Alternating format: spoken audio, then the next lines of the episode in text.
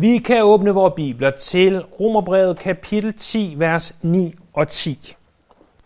Her læser vi, For hvis du med din mund bekender, at Jesus er Herre, og i dit hjerte tror, at Gud har oprejst ham fra de døde, skal du frelses. For med hjertet tror man til retfærdighed, med munden bekender man til frelse. Vi har de sidste mange søndage, faktisk siden vi begyndte kapitel 10, været i færd med at se, hvad er sand frelse. Hvad vil det sige i sandhed at være frelst? Øh, og vi har de forgangne tre søndage set på de her to øh, banebrydende, øh, fantastiske og vidunderlige vers. Øh, vi har set på, hvordan vi må tro på, at Jesus er sand menneske. Vi har set på, hvordan vi må tro på, at Jesus er sand Gud. Vi har set på, at vi må tro på, at Jesus er det sande Guds menneske, altså menneske og Gud på en og samme tid, og men vi ikke til fulde forstår det. Vi har også set på, hvordan vi må tro på, at vi i hjertet må tro, at Gud har oprejst ham fra de døde. Og at det opsummerer alt det, der er sket med Jesus i hans liv, i hans død og i hans opstandelse, og han er også i hans øh, tagen tilbage til himlen. Alt det har vi set på de forgangne søndage. Men meget af det er også intellektuelt. Vi kunne tale fra nu af og de næste mange, mange, mange søndage om, hvordan Jesus er sand menneske, om hvordan han er sand Gud, om hvordan han døde og opstod. Og hvis vi alene forstår det med vores forstand, men ikke i vores hjerter, og ikke tror det i vores hjerter, så er vi ikke i sandhed frelst. En bekendelse af ham som herre er kun tilstrækkeligt, hvis det har påvirket dit liv i en sådan grad, at du er forvandlet for altid. Fordi hvis du bekender Jesus som Herre, så vil det påvirke dit liv. Det er ikke, som Jakob kalder det, en død tro, men det er en levende tro. Det er en tro på, at Jesus er Herre, som i sådan grad påvirker dig, at det påvirker alt i dit liv. Jeg vil gerne se på to ting i dag. Jeg vil gerne se på for det første, hvad der ikke frelser, altså en død tro. Og så vil jeg gerne for det andet se på, hvorfor det frelser at bekende Jesus som Herre, altså en levende tro. To ting. En død tro eller en levende tro. Lad os først se på en død tro. Hvad frelser ikke? Hvad frelser ikke? For det første, det frelser ikke at, i citationstegn, gå frem til frelse. Det frelser ikke. Der er en, en gængs misforståelse i mange, mange kristne kredse i dag. Eh, nok som resultatet af masseevangelisation. At eh, der hvor prædikanten i mere eller mindre grad forkynder evangeliet, eh, han, han siger det, der er rigtigt. Han, han siger det, som er sandt. Han, han forkynder faktisk, at Jesus levede et syndfrit liv, at Jesus døde en forsonende død på korset, og at Jesus han opstod Øh, øh, bogstaveligt og faktisk igen. Alt det forkynder han, og han siger, der er ikke frelse i nogen anden end i Jesus. Og så begynder musikken. Altid musik. Lyset bliver dæmpet. Og prædikanten, hvor en velmenende han måtte være, siger, med alle hoveder bøjet, med alle øjne lukkede, hvis nogen ønsker at modtage Jesus som sin personlige frelser, så skal han løfte hånden nu og bede den her bøn efter mig. Og så løfter et ukendt antal, jeg ved ikke hvor mange det er, for jeg har naturligvis øjnene lukket, øh, løfter et ukendt antal hånden, og de beder en bøn efter prædikant. Så typisk så vil han sige noget i retning af, at dem som Jesus kalder, dem kalder han offentligt. Og så siger han, hvis I kommer her frem foran mig, og står her foran prædikestolen, og, og der bærer de måske bønnen, det kan også være, det er der, de bærer den, så, så er du frelst. Så er du frelst. Så bliver du en del af Guds familie, siger de. Tillykke, du er nu en del af Guds familie. Du har løftet hånden, du er, har bedt en bøn, du er nu en del af Guds familie. Kan man blive frelst sådan? Ja, muligvis. Formodentlig. Men er der nogen garanti, fordi at du har løftet din hånd? Fordi du har bedt en bøn, undskyld mig, men som en anden papegøje. At du så er frelst for tid og evighed? Eller er det her måske mere end noget andet, et følelsesmæssigt, måske ubevidst, psykologisk manipuleret tidspunkt, hvor et folk godt ved, at det her kommer til at ske, og derfor vil mange følelsesmæssigt lade sig rive med. Og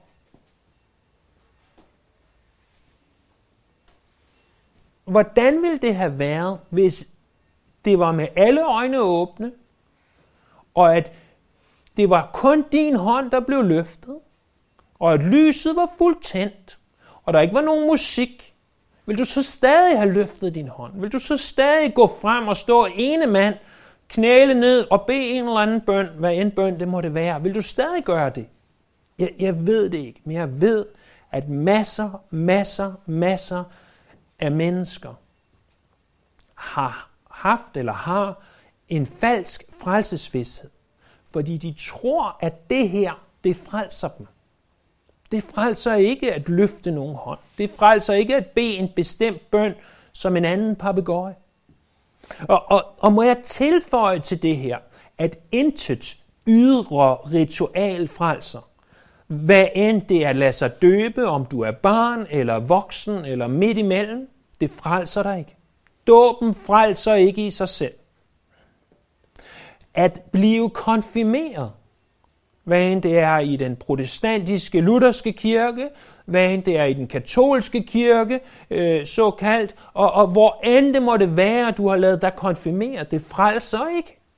Det er et ydre ritual. At løfte hånden, som vil være det typiske, vi vil se i den type af kirker, som vi oftest identificerer os med.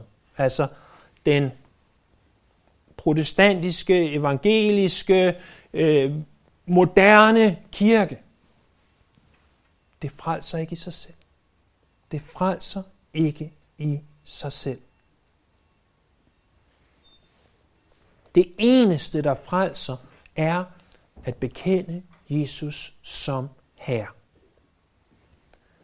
En anden ting, der ikke frelser, det er at ville reddes fra helvedes Øh, der er jo mange i dag, de påstår, de ikke tror på et, et bogstaveligt helvede. Men alligevel er der også mange, der siger, ja, jeg håber, når jeg dør, at Sankt Peter lader mig komme ind. Og jeg håber, at jeg skal ovenpå og ikke nedenunder. Noget i den stil siger de. Og, og måske er der alligevel hos mange øh, såkaldte proklamerede næsten ateister en eller anden øh, forventning om, at der er en himmel, og der er øh, et helvede. Og, og de siger, de håber, de kommer derhen. Jeg håber, at et eller andet. Øh, men tænk sig, det er jo det, vi tror på. Men tænk så, hvis alt det, som, som Jesus sagde om helvede, er faktisk er sandt, øh, så er der masser af mennesker, der ikke vil ønske at havne der. Det, det er jo en overlevelsesmentalitet, der er i os alle. Intet fornuftigt tænkende menneske øh, vil have nogen som helst lyst til at havne i helvede. Øh, dem, som siger, ja, jeg håber, jeg kommer til helvede, når jeg dør, øh, de er ikke, enten er de ikke raske oven i hovedet, eller også så ved de ikke, hvad de taler om, og forhåbentlig er det, er det det sidste. For hvis de virkelig vidste, hvad de talte om, så ville de aldrig sige sådan. Intet normalt tænkende menneske ville ønske det, hverken for sig selv eller for sin værste fjende. Og derfor så har overlevelsesmentaliteten i os alle tænkt, men jeg skal, jeg skal have Jesus som frelser. Jesus han er min frelser. Jesus han er min redningsvest. Jesus han er min redningskrans. Jesus han er min redningsbåd. Øh, Jesus han er min faldskærm. Kald det hvad du vil. Øh, det kan godt være, at du gerne vil have Jesus som frelser, Men der er et problem. Det frelser ikke i sig selv alene at have Jesus som frelser. Problemet er, at, de vil have Jesus som en livsforsikring. Øh, og har, har du nogensinde hørt det her udtryk? Ja, jeg blev frelst, da jeg sad i søndagsskolen eller børnekirken, eller hvad man nu kaldte det dengang, og var fem år gammel, og jeg løftede min hånd, da søndagsskolelæreren sagde, at der er nogen, der vil modtage Jesus som sin personlige frelser. Så løftede jeg min hånd, og den dag blev jeg frelst. Så blev jeg teenager. Og så så jeg dybt i flasken og levede i synd. Lige til den dag, jeg blev 30 år. Og det var først, da jeg blev 30 år, at jeg modtog Jesus som min herre. Men alle de mange år, fra jeg var 5 til jeg var 30, der var jeg frelst. Vel var du der ej. Du blev frelst den dag, du var 30, og du modtog Jesus som herre. Ikke da du var 5 eller 10, eller hvor gammel man nu måtte have været. Fordi du kan ikke gøre Jesus til herre, når du er 30. Herre er noget, han er. Du kan ikke gøre Jesus til noget som helst. Og hvis han ikke er din herre, så er han ikke din frelser. Den her person, som måtte sige sådan, han ønskede i tekniske udtryk retfærdiggørelse, men ikke helliggørelse. Han ønskede billetten ind til himlen, men han ønskede ikke at leve det liv, som Jesus påkrævede. Han ønskede at være sikker, men han ønskede ikke et liv i overensstemmelse med Guds ord. Og sådan et menneske er ikke frelst. Han ønskede frelse fra helvede, men han ønskede ikke det, som Gud krævede af ham, nemlig et helligt liv og omvendelse. Den tredje ting, der ikke frelser, det er en tro uden omvendelse. Nu, nu har vi igennem faktisk mere end fire år 133 studier i Romerbrevet er det blevet til. Øh, set på, at vi er frelst ved tro uden gerninger. Øh, vi har hørt om reformationens kampråb. Sola fide, som er latin og betyder ved troen alene. Vi har ved at våge at påstå gennemtrævlet, hvad det betyder, at retfærdiggørelse er ved troen alene. Og nu står jeg så her i dag og påstår, at en tro, hvor vi ikke omvender os, er ikke en frelsende tro. Er det så ikke gerningsreligion, spørger du? Og nej, det påstår jeg det ikke er. Hvorfor? Fordi at vi er frelst ved troen alene, men vi er aldrig frelst ved en tro, som er alene. Kan du se forskellen? Øh, du er frelst ved troen, men hvis troen står alene, hvis den ikke kommer sammen med omvendelse, så er det ikke en oprigtig tro. Det vi må forstå, det er, at tro er ikke noget intellektuelt. Så nogle typer som mig selv kan hurtigt gøre tro til noget intellektuelt. At tro er at forstå visse doktriner, visse læresætninger. Tro, tro er at kunne Bibelens bøgers navne udenad. Nej, det er det ej. Tro er noget, der foregår i hjertet. Bemærk, hvad der står i vores tekst. Hvis du med din mund bekender, at Jesus er Herre, og i dit hjerte tror, at Gud har oprejst ham fra de døde, så skal du frelses. Hvorfor? For med hjertet tror man til retfærdighed, og med munden bekender man til frelse. Hvad er tro fra hjertet? Jamen, jeg tænkte på det den anden dag, da Cornelia kom hjem og sagde, at de havde haft om, om kroppen i skolen, om organerne og det, der var inde i. Så kom jeg til at tænke på, hvad er hjertet for et organ?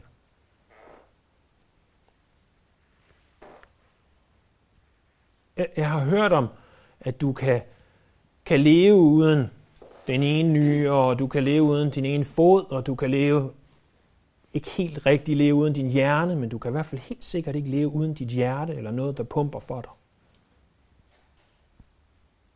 Du er nødt til at få pumpet blod rundt i hele din krop. Og det er det, som hjertet gør. Det, det er med til at give liv til hele din krop, er det ikke? At grund til, at, at, at jeg vil kunne løfte min hånd og bruge min arm, er fordi, at hjertet får pumpet blod ud i armen i en eller anden grad, og selvfølgelig nogle ting i hjernen, der gør, at det bevæger sig og alt muligt andet. Der, der skal blod til, der skal hjerte til. Og, og hvis, hvis ikke hjertet er med, så bliver alt det andet ikke påvirket. Hvis ikke den del af dig, som er dit åndelige hjerte, er påvirket og når ud til alt i dig, hvis det ikke påvirker hele dit liv, er det så en sand tro? Tro er, som Hebræerbrevets forfatter beskriver det i, i kapitel 11, vers 1, fast tillid til det, der håbes på. En overbevisning om det, der ikke ses. Tro er, øh, at du råber ud, Herre, frels mig, syndige menneske. Det påvirker hele dit liv, ganske som hjertet påvirker hele dit liv. Er der noget galt med dit hjerte, så er der noget galt med dig. En levende tro er en tro med hjertet, ikke alene med hjernen. Bruges hjernen? Ja. Men ikke alene med hjernen. Hvis kun din hjerne er påvirket, er det ikke en sand tro. Dit hjerte må og skal være påvirket. Derfor er en tro uden omvendelse en død tro. Prøv at høre, hvordan Jakob beskriver det. Du siger, du har tro. Ja, oversætter frit her. Du siger, du har tro uden gerninger. Og så siger han, dæmonerne tror og de skælver. Det er tro på, at der er en Gud. Det er ikke nok. Dæmonerne tror på, at der er en Gud. I en sådan grad, at de skælver. Men deres liv påvirkes ikke af den himmelske Gud. Så det er den første del. Der, der er en død tro. Der, der, er, der er ting, som måske ser ud som om det er rigtigt, men det er en død tro. Hvorfor er det så at bekende Jesus som Herre, at det giver en levende tro? Hvad vil det sige at bekende Jesus som Herre? Ja, vi har set på, hvordan det betyder, at vi bekender ham som sandt menneske, sandt Gud, sandt Guds menneske, at vi bekender og tror på hans opstandelse og hans død osv. Men vi har også tidligere talt om noget andet at ordet for herre, det græske ord kurios, øh, at, at udover at det blev brugt om det at være Gud, og det er det oftest bruges, så blev det også brugt om noget andet, nemlig at være herre og mester. Være en herre og en mester. Det er noget, vi ikke bryder os ret meget om her i det 21. århundrede, i år 2024, at tale om en herre og mester. Men du skal ikke mange år tilbage, så havde de fleste af os haft en herre. En, der bestemte over os. En, der fortalte os, hvordan vi skulle gøre, hvordan vi skulle leve, hvordan vi skulle arbejde, hvordan vi skulle sove, og måske endda, hvem vi skulle gifte os med. Udtrykket Jesus er Herre er formodentlig den tidligste kristne bekendelse, som vi har. Hvad er en bekendelse, siger du? I folkekirken, den danske folkekirke, der har man den apostolske trosbekendelse, som så vidt jeg ved, at de gentager søndag efter søndag. Øh, hvorfor den begynder, som den begynder øh, på dansk, har jeg aldrig forstået, men egentlig er ud over begyndelsen med, at de forsager djævlen, jeg ved ikke, hvorfor man skal begynde med at tale om djævlen, det er ikke sådan, den apostolske trosbekendelse er i andre lande, men, men resten af den er ganske god. Og den opsummerer, hvad vi tror på, ikke det hele, men en stor del af det. Der er ikke noget galt i, i sig selv. Øh, jeg er ikke øh, opvokset i folkekirken, og har aldrig lært den apostolske trosbekendelse udenad. Det er der ikke noget galt i at uh, kunne, hvis du i hvert fald udlader den første del. Og, og, og det, det er en god ting. Det er ganske udmærket at kunne og vide, hvad er det, jeg tror på.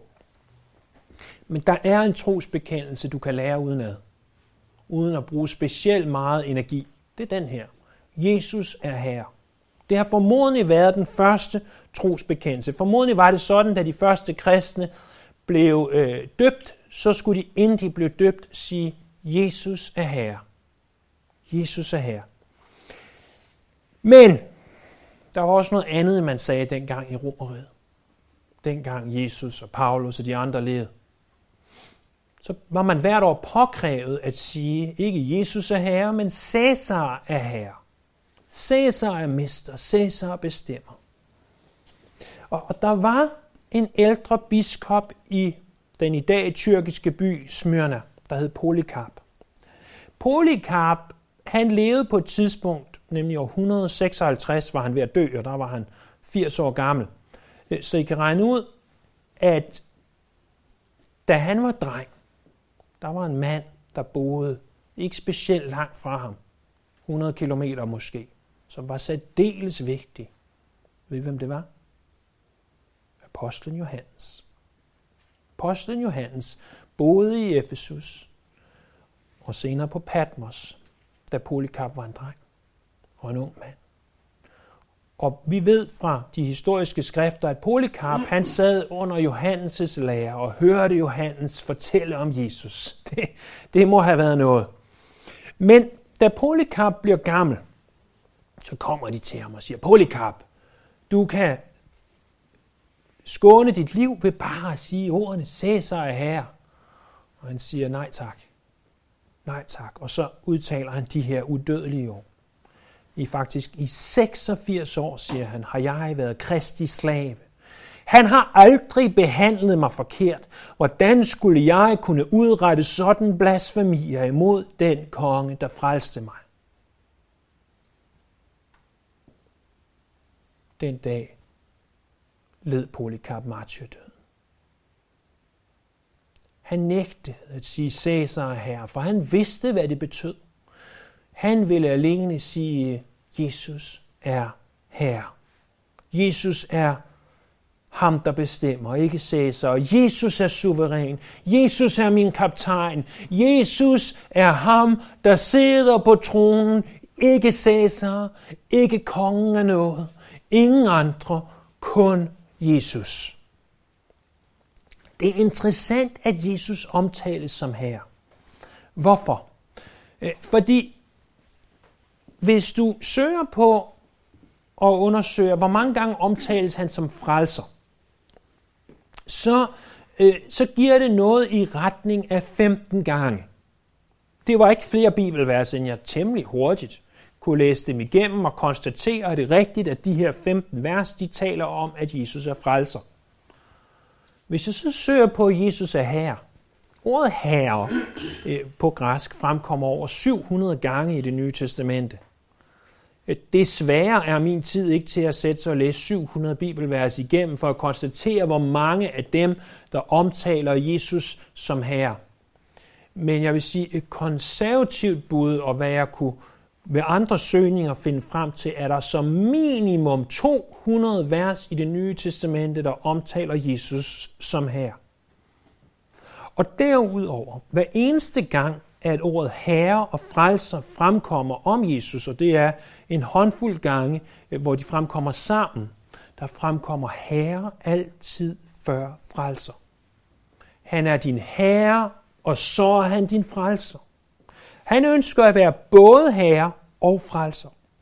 Ja, han ønsker at frelse fra helvedes ild, men kun hvis han må være din herre.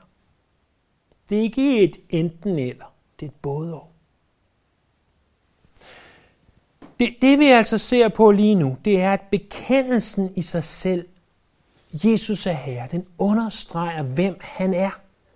Han er både herre og frelser. Det at være herre er at være den, der bestemmer. Han er sand Gud, han er sand menneske, og når vi bekender Jesus er herre, så siger vi altså, det er dig, der bestemmer. Det er dig, der er vores herre, vores kaptajn, vores hersker, vores mester, vores konge. Der er en anden ting, som bekendelsen Jesus er herre viser os. Den viser os, hvem han er, at han er den, der bestemmer. Men bekendelsen beviser, at vi er frelst. Hvorfor? Fordi kun de, som har troen i deres hjerter, kan ytre ordene, Jesus er her. Så siger du, kom nu. Jeg skulle bare stille mod på hovedgaden med 100 kroner og sige, Jesus er herre, så skulle jeg hurtigt fordele den stak 100 kroner ud. Selvfølgelig. Selvfølgelig kunne du det. Selvfølgelig kan folk, der ikke har Jesus som herre, sige ordene med deres mund. Men kan de leve det i deres liv? Det, det er det, der fremgår af kapitel 10, vers 10. For med hjertet tror man til retfærdighed, med munden bekender man til frelse. At bekende Jesus som Herre, det er at gøre, hvad han siger. Og det er alene de, som har omvendt sig, der ønsker at leve et liv efter hans lov. Det er dem, der er kristne. Jesus han siger det sådan her. Lukas kapitel 6, vers 46. Hvorfor siger I, herre, herre til mig, når I ikke gør, hvad jeg siger? Og så en anden en. Jeg har brugt den her på teenager og siger, teenager, har du hørt, at Jesus han er verdens bedste ven? Har du, har du hørt, at Jesus vil være din ven? Så prøv at høre her. Jesus siger i Johannes kapitel 15, vers 14, I er mine venner, hvis I gør, hvad jeg påbeder jer. Hvis I gør, hvad jeg siger, så er I mine venner. Jesus er verdens bedste ven, som børnene synger, hvis vi gør, hvad han siger. Vi kan kalde ham herre, hvis vi gør, hvad han siger. Betyder det, at jeg eller du er fuldkommen, at du gør alt ifølge Bibelen? Nej, det ved vi godt, at det ikke er sådan. Men vi er på vej. Vi ved, vi er syndere. Vi ved, vi er syndere, der behøver en frelser. Men vi behøver også en herre. Ikke alene kræver Jesus, at vi bekender ham som herre. Han kræver, at vi beviser, at han er vores herre. Hvis du i sandhed er frelst, så vil der være gerninger i dit liv. Jamen, er det ikke frelse ved gerninger? Nej, det er det ikke. Du er frelst, fordi du tror, men fordi du tror, så er der gerninger. Det er det hele Jakobsbrevet handler om. Fordi du tror, så vil der være gerninger. Tro, det er det indre. Det er det, du har indeni. Det er det, der frelser dig. Men gerningerne, det er det ydre. Det er det, der beviser, at du er frelst. Det viser, at du virkelig mener det, du siger. Øh, ingen frelses ved det ydre. Ingen frelses ved at komme til Guds tjeneste. Ingen frelses øh, ved at bede en bøn og løfte en hånd. Øh, ingen frelses ved at hjælpe øh, gamle damer over vejen, eller gøre noget som helst i den retning. Ingen frelses ved alt det. Ingen frelses ved gode gerninger.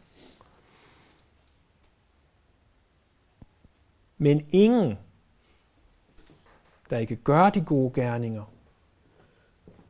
er frelst. Han kræver med andre ord, at vi omvender os. Og omvendelse kan defineres som for det første, at vi har en overbevisning om synd. Fra Johannes kapitel 16, vers 8, Romerne kapitel 3, vers 23. Vi ved, vi er syndere.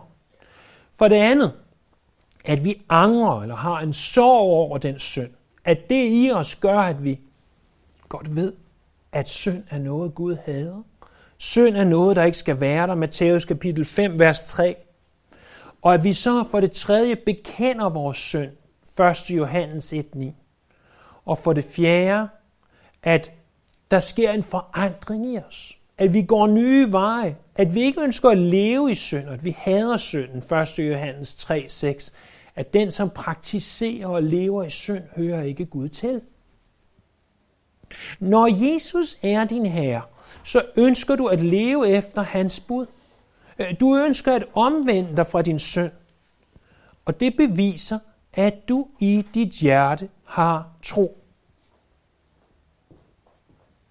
Der, der er ikke, øh, der hvor der ikke er nogen synlig forandring, eller forskel på folks liv, så skal folk ikke være så sikre i sin sag. Har I hørt dem, der har sagt, ja, ham der, han blev en kristen, og man kan slet ikke se det på ham. det er ikke så godt. Hvis du ikke kan se det på folk, de er kristne, hvis det ikke har givet øh, en forandring i deres liv, så er det ikke godt. Så, så vi har set to ting om, hvorfor at vi er frelst og bliver frelst, hvis vi bekender Jesus som Herre. Men det gør vi grundet bekendelsen i sig selv. At, øh, at det at bekende Jesus som Herre siger, vi, det er dig, der bestemmer. Og, og for det andet, ved at der er, øh, når han er vores Herre, så vil der være gerninger, der følger med. Den tredje og sidste ting, jeg godt vil se på sammen med jer her om det her, det er, at, at bekende Jesus som Herre, det er simpelthen det uundgåelige resultat af dit liv med Gud. Det, at du underkaster dig Jesus som Herre, lad os bare bruge det udtryk der, underkaster dig Jesus som Herre, det hverken frelser dig, e- eller bevarer din frelse. Men det er det uundgåelige resultat af, at du er frelst. Husk nu på, hvorfor du er frelst. Er det fordi, du har rakt hånden op? Er det fordi, du har bedt en bøn? Er det fordi, du har omvendt dig? Nej, du er ikke frelst, fordi du har gjort de ting. Du er frelst, fordi Gud har genfødt dig ved sin ånd. Johannes kapitel 3, vers 3 og 5. Du er frelst, fordi han har gjort dig til en ny skabning, andet Korintherbrev kapitel 5, vers 17. Det er derfor ultimativt, du er frelst. Ikke på grund af alt det, du har gjort, men på grund af det Gud, han har gjort i dit hjerte. Det er sandt, at vi bliver retfærdiggjort i det, vi tror. Men der er ingen retfærdiggørelse, uden at der først er en fødsel. Hvis vi ikke er genfødt, så er vi ikke frelst. Men hvis vi er genfødt, så vil det påvirke vores liv.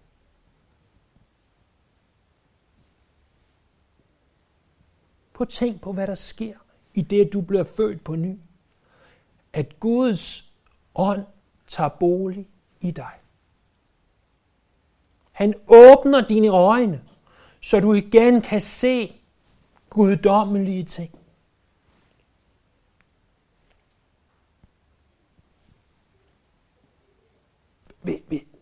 Der ingen skal påstå for mig, at hvis Gud bor i dem, at det så ikke påvirker hele dit liv.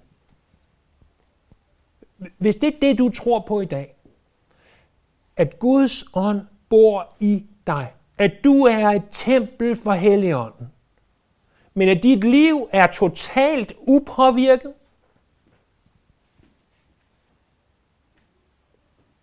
så lad mig sige det som det er, så bor Guds ånd ikke i dig. Så simpelt er det. Og jeg ved godt, som man siger på engelsk, jeg prædiker til koret her. Jeg ved godt, I ved alle de her ting. Men det er der, vi er i teksten. Og måske, hvem ved, om en af os måtte have behov for at høre det her. Er det ikke det, Jakob beskriver i sit brev? Han siger,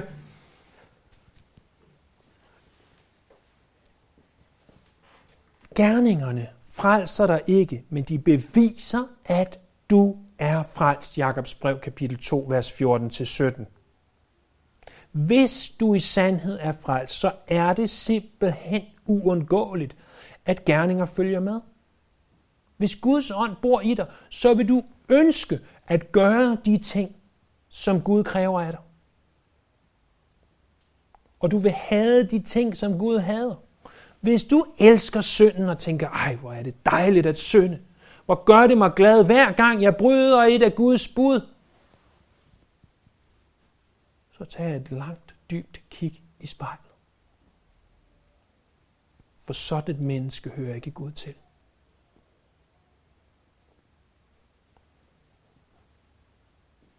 Men nu kommer det ultimative spørgsmål her til sidst.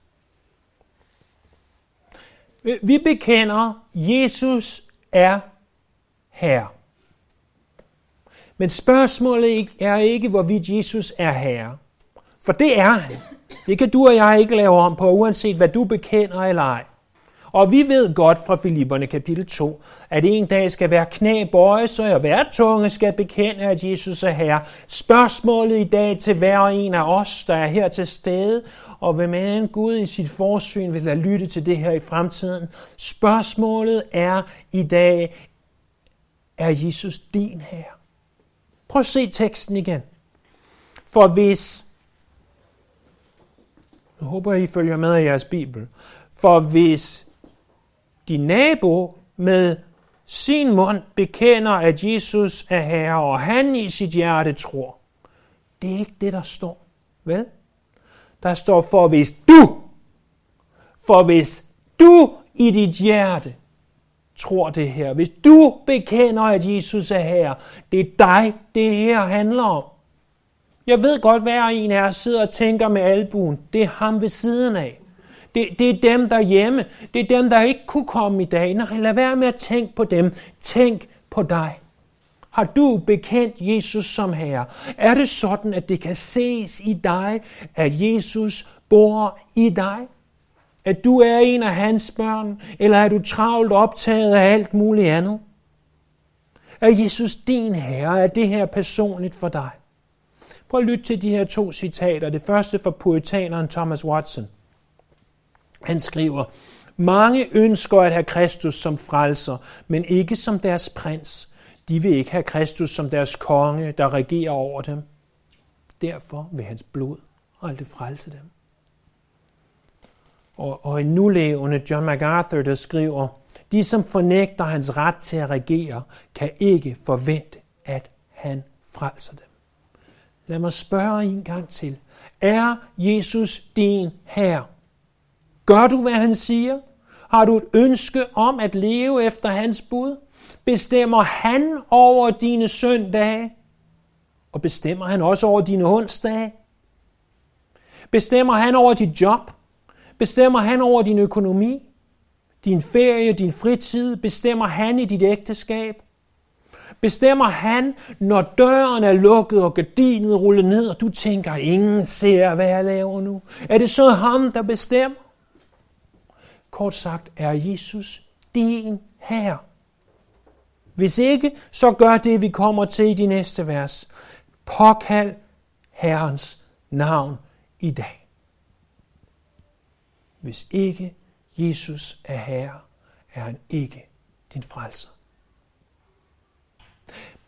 Det her, det er hårde ord. Det her, det er opvækkende ord. Det er også mening. Og, og jeg håber og beder til, at næsten hver af os er en lille smule rystet i vores grundvold.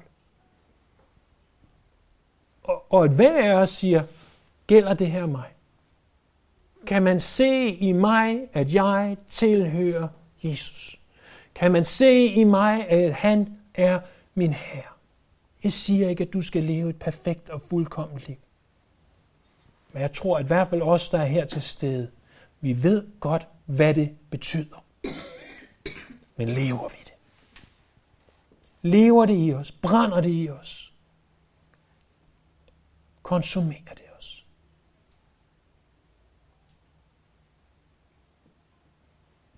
Er det det, som er vigtigt for os? Og er det det, som er vigtigt for os at fortælle mennesker uden for døren? Vi skal ikke give dem en fribillet til himlen. Vi skal fortælle dem, Jesus skal og må være din herre. Det er sand frelse, venner. Det er sand frelse. Ikke at foregøjle dem noget, fordi vi gerne vil have antal streger af folk, vi har frelst, om du vil. Nej, nej. Vi vil have sand frelse.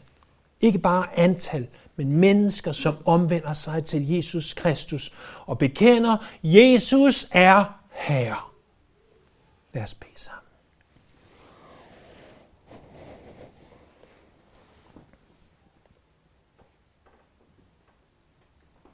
Himmelske Far, skaber Gud.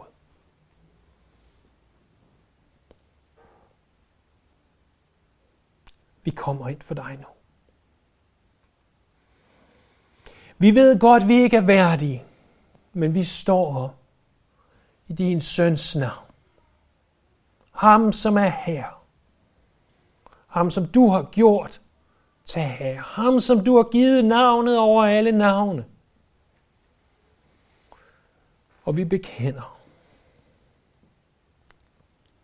at vores liv ikke er, som de bør være. Og vi beder til, at du for hver dag, der går, må forvandle os i din søns billede.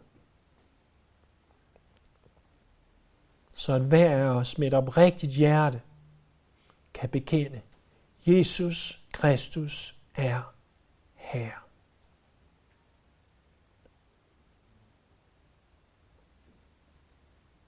Det beder vi om her. Jeg beder, at hvis du har rørt ved et enkelt eller to eller tre hjerter i dag, at der så ikke må være manipulation, at der ikke må være musik og slukket lys og løftede hænder, men at du ved din ånd må kunne tage de her sandheder hjem og gøre dem sande i den enkeltes liv. At du vil applicere, at du vil gøre og vise, at det her er rigtigt. Det beder jeg om her. Amen.